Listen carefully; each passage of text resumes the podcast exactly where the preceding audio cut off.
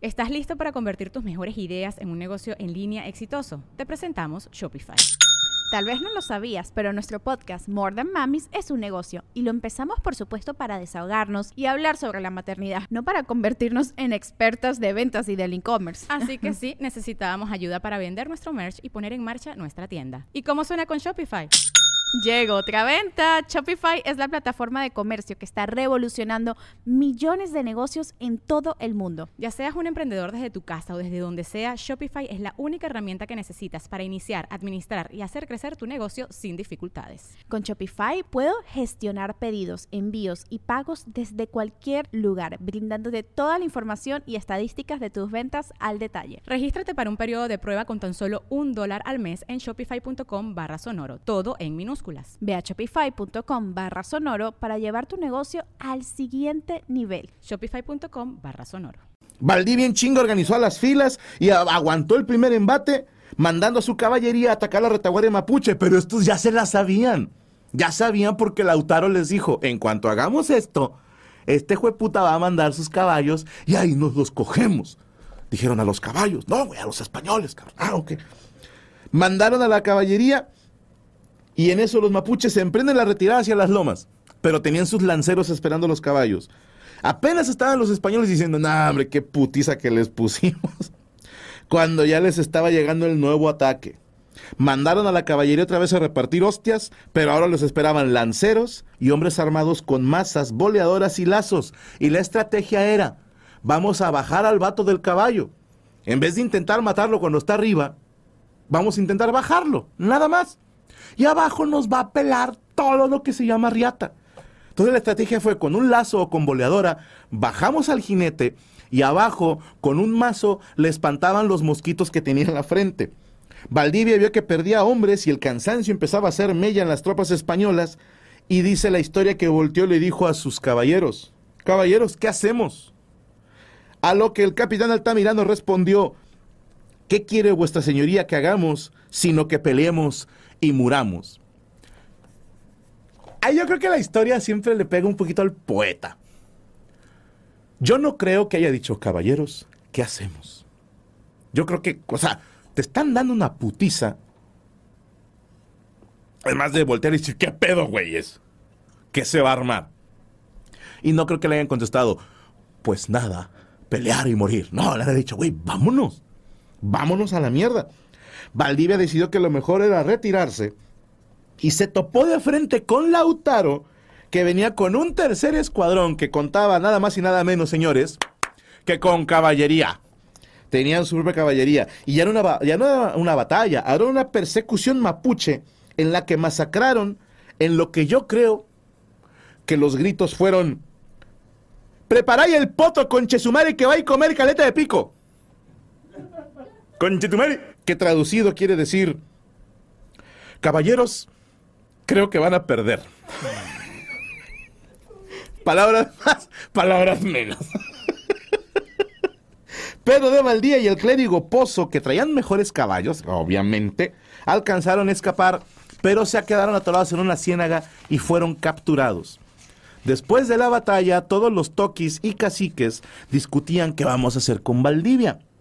Algunos decían, vamos a cortarle los dedos de los pies, güey. Y lo mandamos de regreso. Y otros, no, no lo podemos mandar. Otros decían, ¿por qué no negociamos con él y, hagamos un arreglo de paz? Que, o sea, lo dejamos ir si el vato promete que ya se va a ir a España y nos va a dejar en paz.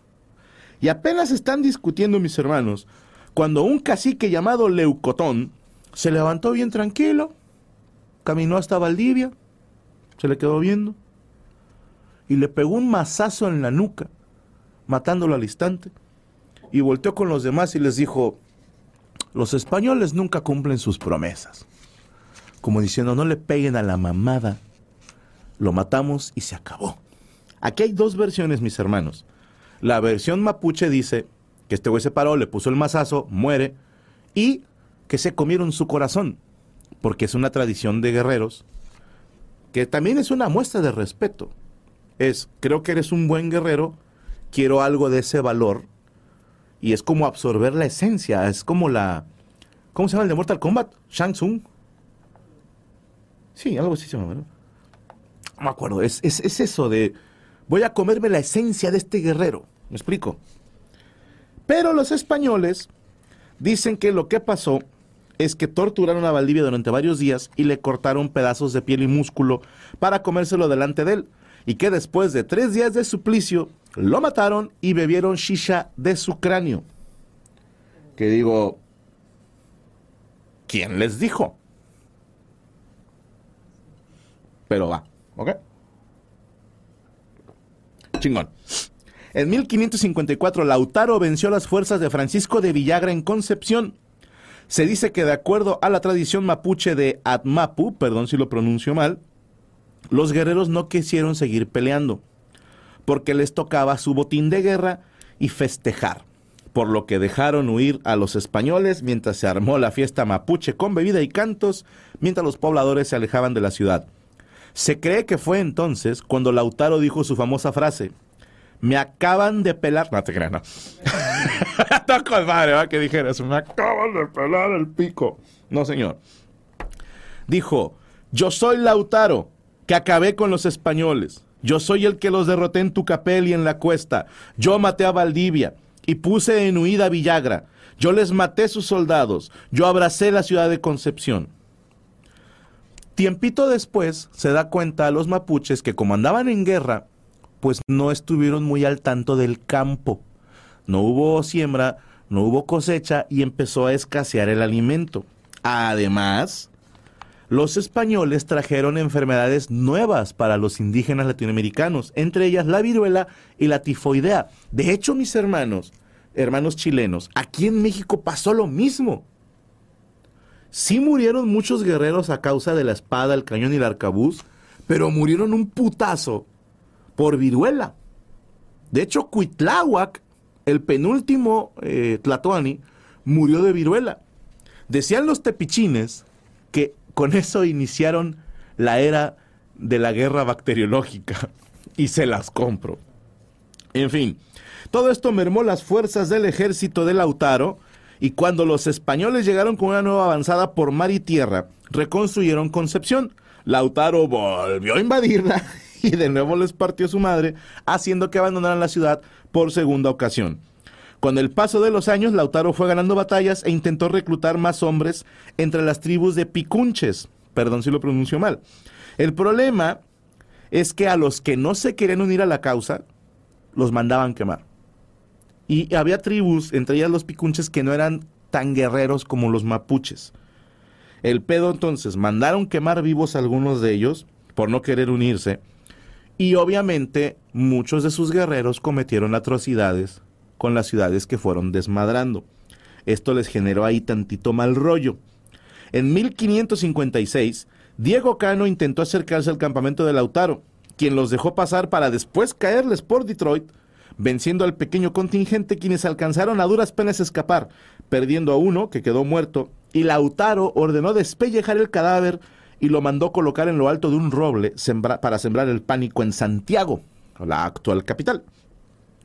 Y la gente empezó, pues vamos a planificar las defensas porque vienen para acá. O sea, acaban de, de colgar un muertito aquí, cabrón.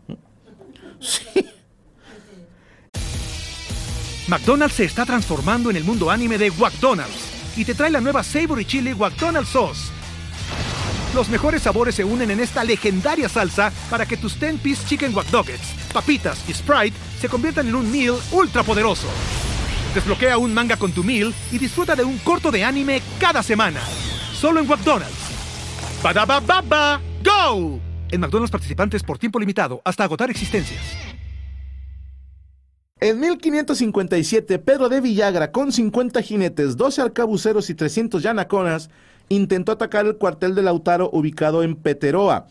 Lautaro los atacó por la retaguardia con caballería mapuche armada con lanceros y logró que el enemigo tuviera que replegarse a un valle donde pidieron refuerzos. Pero los refuerzos se toparon a otra fuerza de mapuches y en ese enfrentamiento quedó malherido Diego Godínez y tuvieron que retirarse. Se cuenta que hubo una reunión, así como que entre colinas, entre cerros, entre Lautaro y Marcos Veas, que era un soldado español que cuando Lautaro vivía entre los españoles como Yanacona, eran camotillos.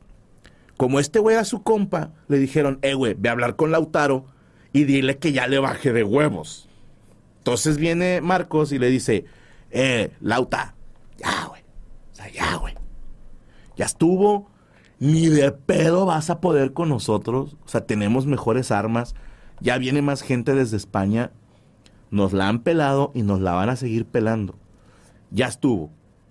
Vamos a hacer un tratado de paz. Y Lautaro le contesta, tu puta... Le dijo que no. Yo sí creo que le haya dicho, tu puta madre se va a rendir. ¿Cómo ves? ¿No? Y tú y tu jefe me pelan el pincho. El pico, o como le quieran llamar. En fin. Pero se dice que Lautaro le dijo, no señor, es más. Fíjate, le dijo, ustedes se van a quedar en la región del Maule y nos van a dar tributo a los mapuches para que no los ataquemos. ¿Cómo ve? Los españoles dijeron, no mames. Y obviamente no hubo ningún acuerdo de paz. El problema, mis hermanos, es que todas estas victorias le empezaron a afectar a Lautaro, quien empezó a dar como tantitas trazas medio tiranesco el pedo. ¿Sí me explico? Empezó en plan, quien no esté con nosotros está en contra de nosotros. Y se la compro, se la compro a medias. Porque sí había que, había que unirse, mis hermanos. Es una tragedia que hasta la fecha sigo pensando que si todos los indígenas en lo que era antes eh, la República, bueno, la Nueva España, ¿va? todo ese territorio, eh, si se hubieran aliado mayas o, bueno, es que no les tocó al mismo tiempo, bueno, todo México, si hubiéramos estado unidos, sí siento que nos pelaban el rifle los españoles. Pero hay que reconocer que el imperio azteca, que el, eh, el- o mexica, perdónenme, sí se pasó de chorizo con los demás güeyes. Entonces sí había banda que decía, al Chile, a mí me está yendo mal con el actual gobierno, prefiero aliarme con el nuevo. Esto gracias a Dios ya no pasa. Pero mexicanos divididos, pasó lo mismo con los chilenos, con los mapuches. Entonces, Lautaro empezó a dar muestras de abuso de poder. Y uno de sus caciques, un, camarada de Lautaro que se llamaba Chilicán, o Chillicán, perdónenme la ignorancia de mapuche, no aguantó los abusos que se cometieron contra los del pueblo picunche y los promaucahues, y dijo, ¿sabes qué, Lautaro? Este pedo ya no me latió, ya nos estamos mamando, yo me voy. Y se llevó a su ejército, a los que lo seguían a él. Esto dejó obviamente pues más débil al ejército de Lautaro. De hecho, uno de estos abusos, entre todos los que hubo, eh, era una familia mapuche pehuenche. Un chamaquillo, ¿ok? Que ahorita hablaremos más adelante de él. Le mataron a su papá delante de él. ¿Ok? Entonces, sí se quedó en plan, ah, sí, putos. Y traicionó a los mapuches y fue con los españoles a dar información. Las fuerzas comandadas por Francisco de Villagra. Y este joven mapuche les informó de la ubicación del campamento de Lautaro, donde actualmente se encuentra Sagrada Familia, en Chile. Hasta que llegó el 30 de abril de 1557. Varios factores se juntaron esa fatídica noche. En primer lugar, los pobladores de alrededor no le, infor- le informaron a Lautaro que los españoles estaban muy lejos. ¿Ok? Yo no sé si fue desinformación, o sea, que se equivocaron, o si fue en mal pedo. Así de, nah, tan lejos, tú tranquilo. No sé si fue información falsa a propósito. También, un día antes, el ejército de Lautaro había agarrado el pedo. Habían echado fiestecita, dijeron, ¿dónde están los españoles? Bien lejos. Pues vamos a mamarnos. Pues sobres. Hicieron pachanga y no andaban al 100. Y por último, el avance de los españoles por la orilla del río Mataquito fue muy ordenada y fue de noche, por lo que cuando atacaron el fuerte, la sorpresa fue total. Lautaro estaba en su ruca. A ver, no es un eufemismo de coger. Está- la ruca, acuérdense que eran como la casita. ¿Ok? Estaba en su casita con su esposa, eh, que se llamaba Guacolda. Y los espías yanaconas de Villagrán sabían exactamente dónde dormía Lautaro. Y se dirigieron en chinga en cuanto inició el ataque. Y apenas iba saliendo Lautaro con la espada de Valdivia en mano, cuando fue alcanzado en la puerta de su casa por una lanza y perdió la vida. Los españoles comenzaron a gritar, Lautaro está muerto, esperando que con eso los demás mapuches pues se fueran o se rindieran, pero hay que reconocer que los mapuches se aventaron el tiro del siglo durante cinco horas.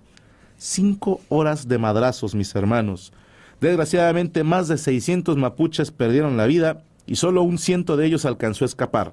Los españoles perdieron caballos, soldados, 200 yanaconas y el mismo Francisco de Villagra murió en combate de un lanzazo en la boca, prohibiéndole pues celebrar que había ganado. El vato ya no se enteró, ya no, ya no supo. El vato despertó en el Valhalla. ¿Cómo vamos? Chinguen a su madre. El cadáver de Lautaro fue desmembrado y su cabeza se exhibió en la Plaza de Armas de Santiago. Ustedes se dirán, ¿y con eso ya se acabó la guerra? No, mis hermanos. Les quiero hablar de otro personaje que al chile y de huevos me encantó. Pero no es mi favorito. Ojo. Galvarino. Galvarino. Es más, encontré un video en YouTube. Ah, no me acuerdo si. ¿Quién lo hizo, cabrón? No me acuerdo. Puedes buscar. Se llamaba Galvarino el Wolverine latinoamericano, algo así, güey. Es que hubo un güey que hizo un video muy chido sobre Galvarino. Aquí está medio. medio confuso. Se las cuento como la fui leyendo, ¿va? Para hablar de Galvarino. ¿Cómo se llamaba el video, Saúl? Ah, sin miedo. A ver, ah. El, el primero, el primero. Sí. Sí, nada más la liga para que la gente lo vaya a ver, porque está muy chido. No sé, ¿de quién es? ¿De Yolo Camotes o de quién es? Es que esos güeyes hacen videos muy buenos. El Nopal Times. Nopal Times, sí. Fuera de pedo, mis hermanos. Visiten los canales de Yolo Camotes y de Nopal Times. Tienen unos videos chingones, chingones. Los vatos sí le meten a, a estudiar de lo que van a hablar. Bueno, Galvarino, para hablar de este güey tenemos que remontarnos a la batalla de Lagunillas el 8 de noviembre de 1557. Así que tendremos todos que viajar en el tiempo a 1557. 1, 2, 3. Conchetumari. Ay, no su puta madre. Bueno. El 8 de noviembre de 1557, 600 españoles al mando de García Hurtado de Mendoza acamparon en la zona de Lagunillas por ser un terreno pantanoso. Dijeron, aquí no creo que haya pedo. Los flancos estamos cubiertos por, por pantano. Ni de pedo nos van a caer a atacar ahorita. Cuando de repente no se dieron cuenta ellos que a nuestros hermanos mapuches les valían 7 kilos de riata el pantano. De repente de entre los árboles sale Galvarino al grito de Aina, Aina, que en Mapundungún se traduciría como que rápido, rápido, o venga, vamos, la concha de tu madre, ¿ok? Y empezaron los madrazos. Y Galvarino, bien apasionado, de repente ya estaba él solo, güey. O sea, de esas, no sé, digo, pasa. Me ha pasado a mí jugando Overwatch que salimos corriendo todos para ir a, capturar un punto. Y yo voy tan metido en mi pedo que no me doy cuenta que soy el único pendejo que se fue por la derecha. y todo mi equipo se fue por la izquierda.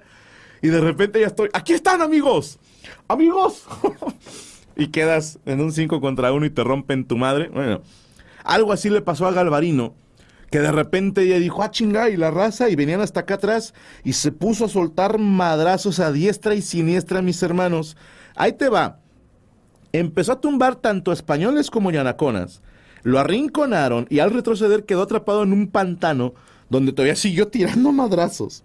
Mal herido y todo, ya estaban a punto de cargárselo el payaso cuando llegaron sus compañeros y lograron sacarlo. Encontré un escrito de Alonso de Ercilla, creo que es el güey que hizo la de la, el poema que les dije, ¿eh? la ay, se me fue el nombre.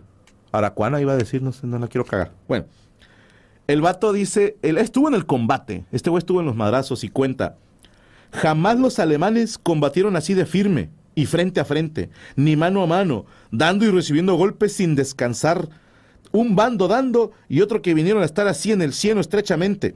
Echar un paso atrás no podían y dando prisa a prisa recibían. Básicamente está diciendo, en mi puta vida había visto un tiro tan salvaje como el que nos hicieron estos hijos de puta. Porque estos les valió madre. Sí, eh, no, él no conocía el estilo mapuche, ¿no? Él esperaba que estuvieran cada quien de un lado disparándose desde lejos, cuando estos güeyes eran de que aquí en corto, papá, nos damos en la madre. Es más, yo me los imagino hasta tú y yo amarrados de la mano y con navaja, perro. El combate lo ganaron los españoles y capturaron a varios toquis, entre ellos Galvarino, iba entre los capturados. Hurtado de Mendoza, quien era gobernador en esa zona, ordenó, como se hacía siempre desde Pedro de Valdivia, y esto es, a los que sobrevivieron, les cortamos las manos, ahora ya no eran los pies, y los mandamos de regreso con su gente. ¿Ok? Cuando agarran a Galvarino y le cortan las manos, cuenta el mismo Alonso de Ercilla que le valió madre a Galvarino, que no hubo ningún gesto, ningún grito de dolor, que le cortaron una mano y luego puso la otra y luego les dijo, puso la cabeza, dijo, de una vez mátenme, porque no quiero vivir si no es como guerrero. Wow. Yo hubiera dicho, a mí nada más córtenme un dedo y se los juro que no la vuelvo a hacer de pedo. más, yo con una cachetada tengo, padrón. Este güey dijo, córtenle de una vez, hijos de puta. Hurtado de Mendoza dijo, hey, qué huevitos los tuyos. Y decidió perdonarle la vida. Y ordenó que lo enviaran de regreso con su tribu, con las manos mutiladas, para inyectar miedo a los mapuches. A lo que Galvarino respondió encabronándose, insultándolos y gritando. Y ahí no la cuentan qué les dijo. Yo sí creo que les dijo, voy a regresar hijos de puta, vengo con mi clica y ahora sí van a ver de qué lado nos arrastra. Yo me lo imagino así. Galvarino llegó con los suyos, fue tratado en sus heridas y de acuerdo con la leyenda, pidió que le pusieran unos cuchillos donde tenía las manos. Güey. Al único que había visto hacer eso es un orco en, en el Hobbit. ¿Se acuerdan de la guerra de los tres cinco ejércitos? Sale un orco que tiene una daga en la mano. las dos, güey. El vato acá de. Pónganme unos pinches cuchillos para seguir tirando fierro, cabrón. Esos son huevos, mis hermanos.